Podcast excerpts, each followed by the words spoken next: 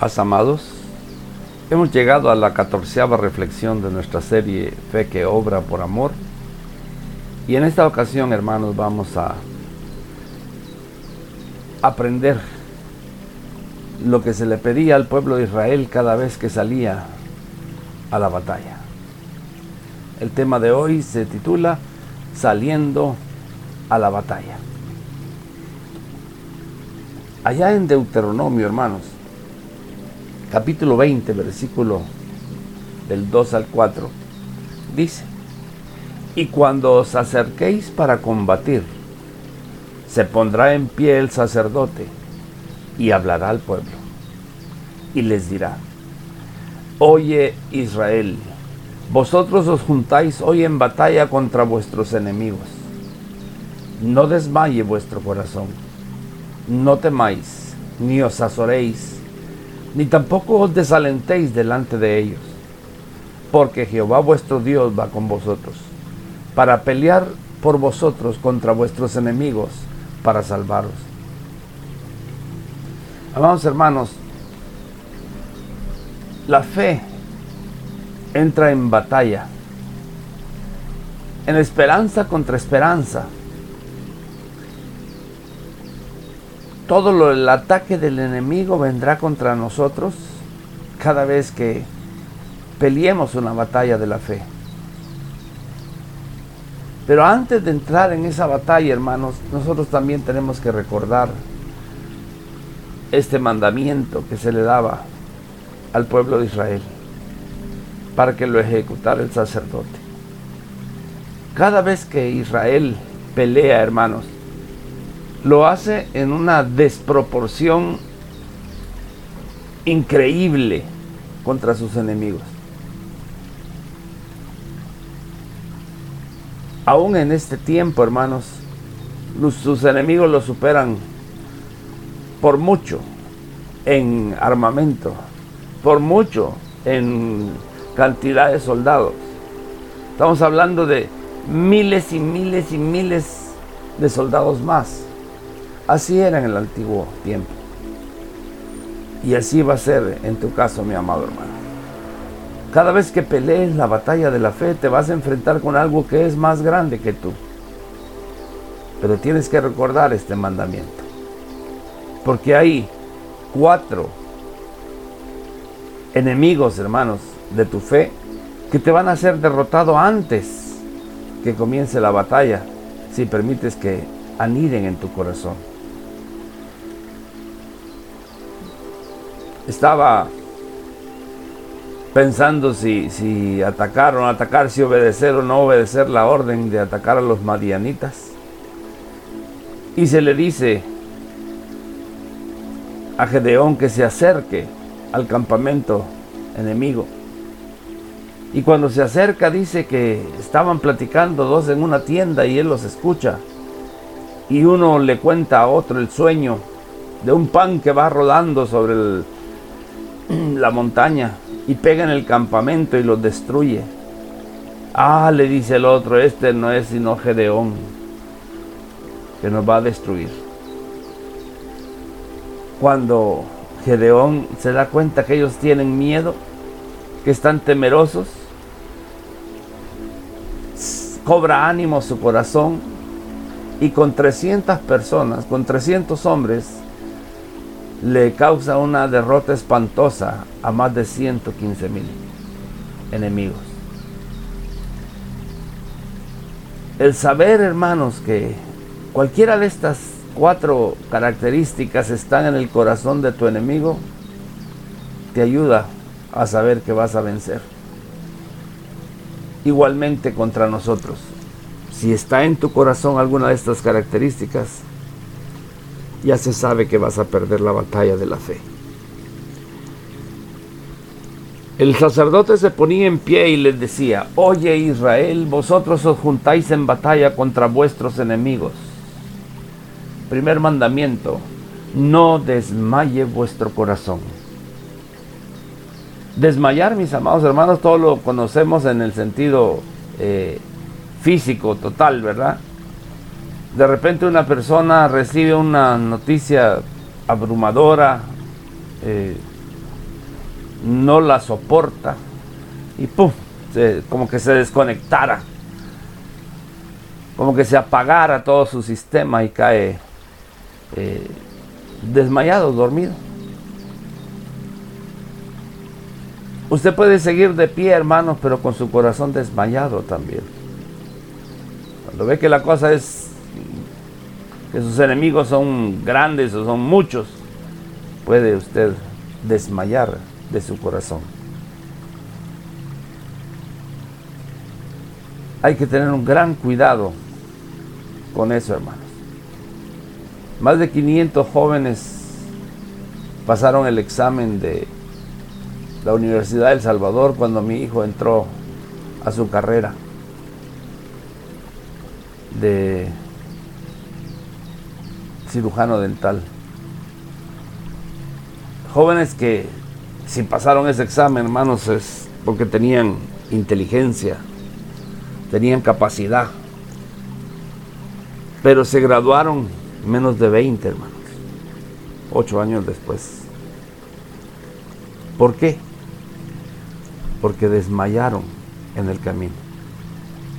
Claro, esa universidad no se caracteriza por graduar los grandes montones de gente, ¿verdad? Ni les interesa eh, lograrlo. Se paga muy poco para como cuota mensual, ¿verdad?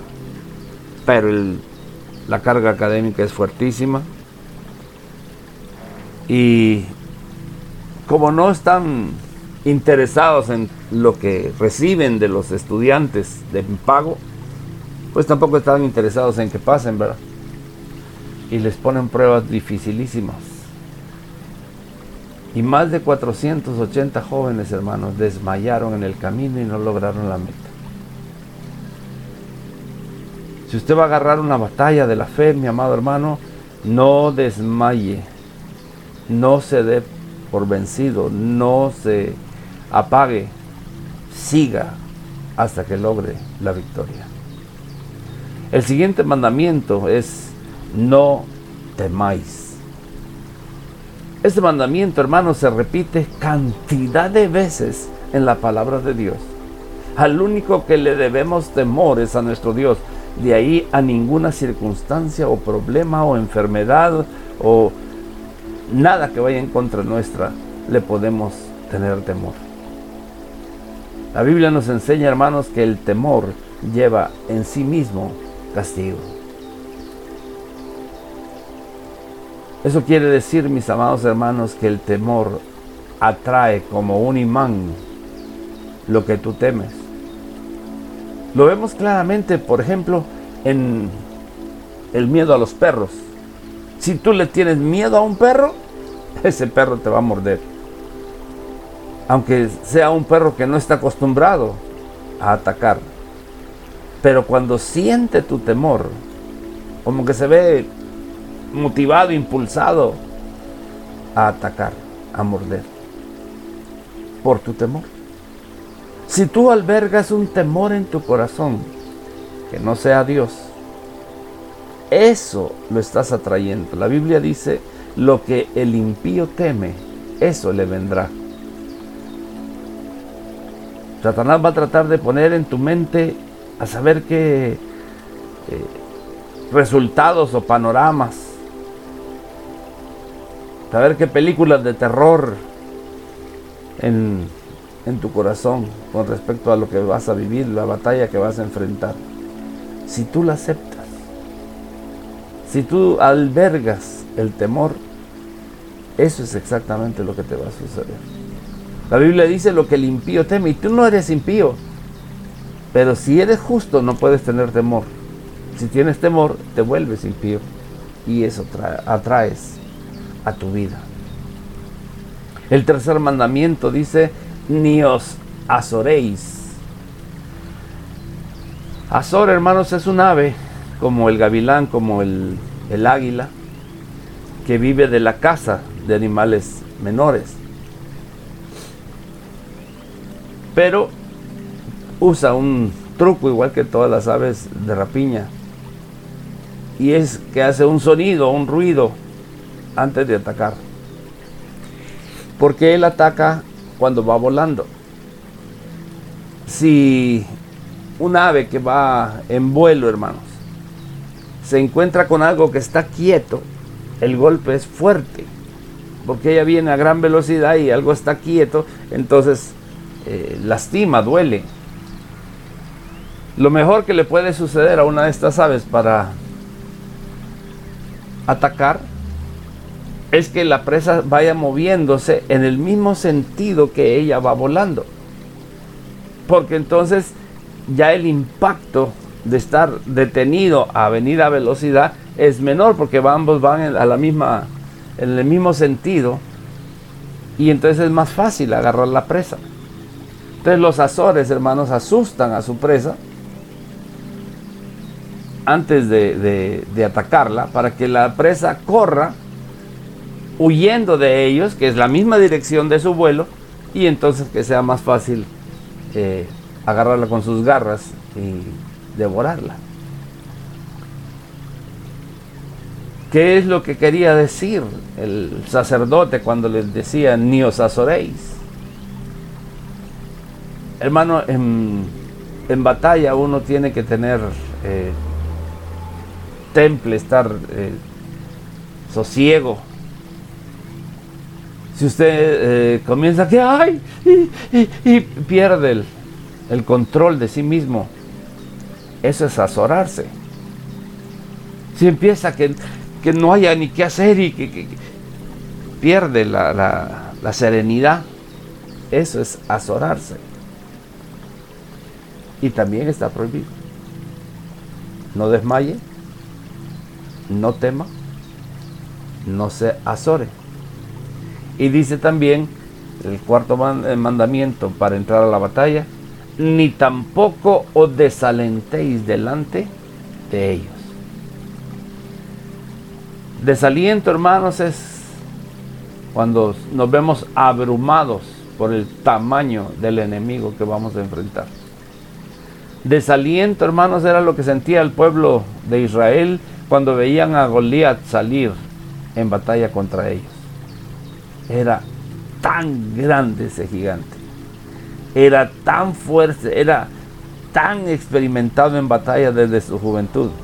Tenía unas herramientas, unas de guerra, unas armas tan descomunales en tamaño que en cierta ocasión dijo David, solo esta espada hay, la que tú le quitaste a, a Goliat, le dice el sacerdote. Y David contesta, ninguna como esa.